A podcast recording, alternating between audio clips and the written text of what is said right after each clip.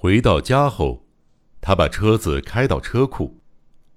熄火后，再次检查车内有无遗漏物品，随即振作精神，从玄关进屋，大声招呼厨房里的佣人：“不好意思，请你跑一趟。你知道浅草雷门附近有家洋酒铺吧？你去那里买瓶红酒，什么牌子都行。用这笔钱去买瓶最贵的红酒，来拿去。”九木说完后，拿出两张十元钞票。佣人知道九木的酒量很差，一脸不可思议地说：“咦，您要喝酒啊？”九木心情愉悦地笑着解释道：“啊，没什么，只是想喝一点。今晚发生了一件很愉快的事儿。其实，他打算趁佣人往返洋酒铺之际。”将芙蓉的尸体运往二楼，同时也想庆祝这场不可思议的婚礼，所以需要一点酒。在佣人离家的三十分钟内，他不仅把魂飞魄散的新娘搬到仓库二楼，还用剩余的时间把车子坐垫底下的机关全部拆除并复原，这样连最后的证据也被消灭了。只要没有人闯入他的仓库，亲眼目睹尸体，应该不会引起怀疑。不久，半疯狂的旧木与木下芙蓉的尸体就在仓库二楼，一个活人和一具尸体就这么面面相觑着。烛台上只点着一根蜡烛，摇曳着茶褐色的光芒。映照着新娘那毫无知觉的冰冷裸体，与立身于房间另一侧的木雕菩萨和苍白的能剧面具相互辉映，形成一种异样阴森、酸腐的对照。一个小时以前，木下芙蓉还是个遥不可及、美得让旧木不敢直视、有点坏心眼儿又有点小聪明的人气女星，如今。他却成了一具没有生气、乖巧又苍白的裸尸，横躺在旧木的眼皮底下。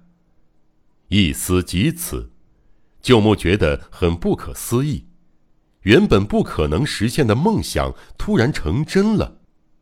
此刻，眼睛里满是轻蔑怜悯的人是旧木，别说是握芙蓉的手。就算是抚弄他的脸颊，拥抱玩弄他的身体都没有问题，他再也无法像那天晚上一样取笑他、嘲弄他了。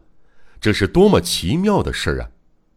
他小时候崇拜的女神，这半年来疯狂渴慕的对象木下芙蓉，如今已完全属于他了。尸体与生前那个活蹦乱跳的裸体别无二致，除了脖子上留下一大块乌黑的勒痕，肤色略显苍白之外，犹如赖户烧的双眼凝望着虚无的太空。他淫乱的嘴唇微张着，其间可见形状美丽的贝齿与舌尖，嘴唇血色尽失，好像花屋服的生人偶一般，但皮肤。反倒显得更加白皙细嫩了。仔细一看，他的上臂与大腿都长着汗毛，毛孔清晰可见。纵使如此，他的皮肤整体看起来仍是光滑通透的。虚幻的烛光在他全身制造出无数柔和的暗影，从胸部到腹部表面，曲线跌宕。犹如一个沙丘的远景，光与影勾勒出一个丰润动人的曲线，使得它的洞体看起来好像夕阳下的白色山脉。人还活着的时候，再怎么安静，依旧有动感；然而，死者完全没有。仅因这么一丁点差异，生者与死者就能给人截然不同的印象，想来真是可怕。芙蓉彻底的沉默静止，就像一边摆出撩人姿势，一边被斥责的小姑娘，安静的惹人怜爱。舅母握着她的手在膝上抚弄，望着她的脸庞，由于尸体尚未完全僵硬，那手还像是水母般温热绵软，却又十分沉重。文子小姐，你终于属于我了。不管你的灵魂在另一个世界如何怨恨我，如何嘲笑我，都无法对我造成任何影响了。因为啊，现在的我已经能自由自在的玩弄你的身体了，同时我看不见也听不到你怨恨的表情和声音了啊。舅母对他说话，他依旧像个生人偶般保持缄默，那双空洞的眼睛像是染上云霞般，眼白处开始出现不太明显的灰斑。他的下巴严重脱落，仿佛正在打哈欠。由于模样看着有点可怜，舅母使劲用手帮他合上。可是不管怎么合，总会恢复打哈欠的状态。光是为了替他合上嘴巴，就花了很长时间。最后总算合上了，看起来似乎比较接近生前的模样了。他的厚嘴唇仿佛相叠的花瓣。楚楚可怜又惹人喜爱，小巧的鼻子仿佛正在呼吸般张开，鼻翼附近看起来如此通透，充满了难以言喻的魅力。我们成了这广大世间唯一的孤独伴侣，没有人理会，社会把我们的存在排除在外。我是个害怕曝光、犯下杀人重罪的罪犯。你则是，对了，你已经成了往生者。今后我们可以躲在这后墙包围的仓库里，避开世俗的眼光，悄声交谈了。你，你寂寞吗？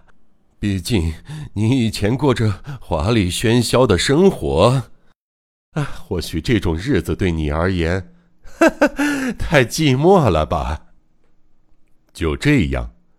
他不断的跟尸体说着话，久远的记忆突然被唤醒了，在充满乡村色彩、破旧阴沉的四榻榻米大小的客厅里，一个内向瘦弱的孩子，用积木在身边堆起绵延不断的城墙，呆呆的坐着，像个小女孩抱着洋娃娃，哭着对娃娃说话，还不时擦拭脸上的泪水。这幅光景，不消说，正是旧木爱造六七岁时的模样。当时的苍白少年长大以后，用仓库取代了当时的积木城墙，说话对象也从洋娃娃变成了芙蓉的尸体。多么不可思议啊！这样重叠的情景，一想到这件事儿。舅母不禁浑身突然起鸡皮疙瘩般疯狂迷恋起眼前的尸体，仿佛抱着娃娃般抱起了芙蓉的上半身，将自己的脸颊贴在她湿温的脸颊上。过了一阵子后，他眼眶一热，眼前模糊了起来，斗大的泪珠簌簌滴落，从两人的脸颊间划过，流到下巴处。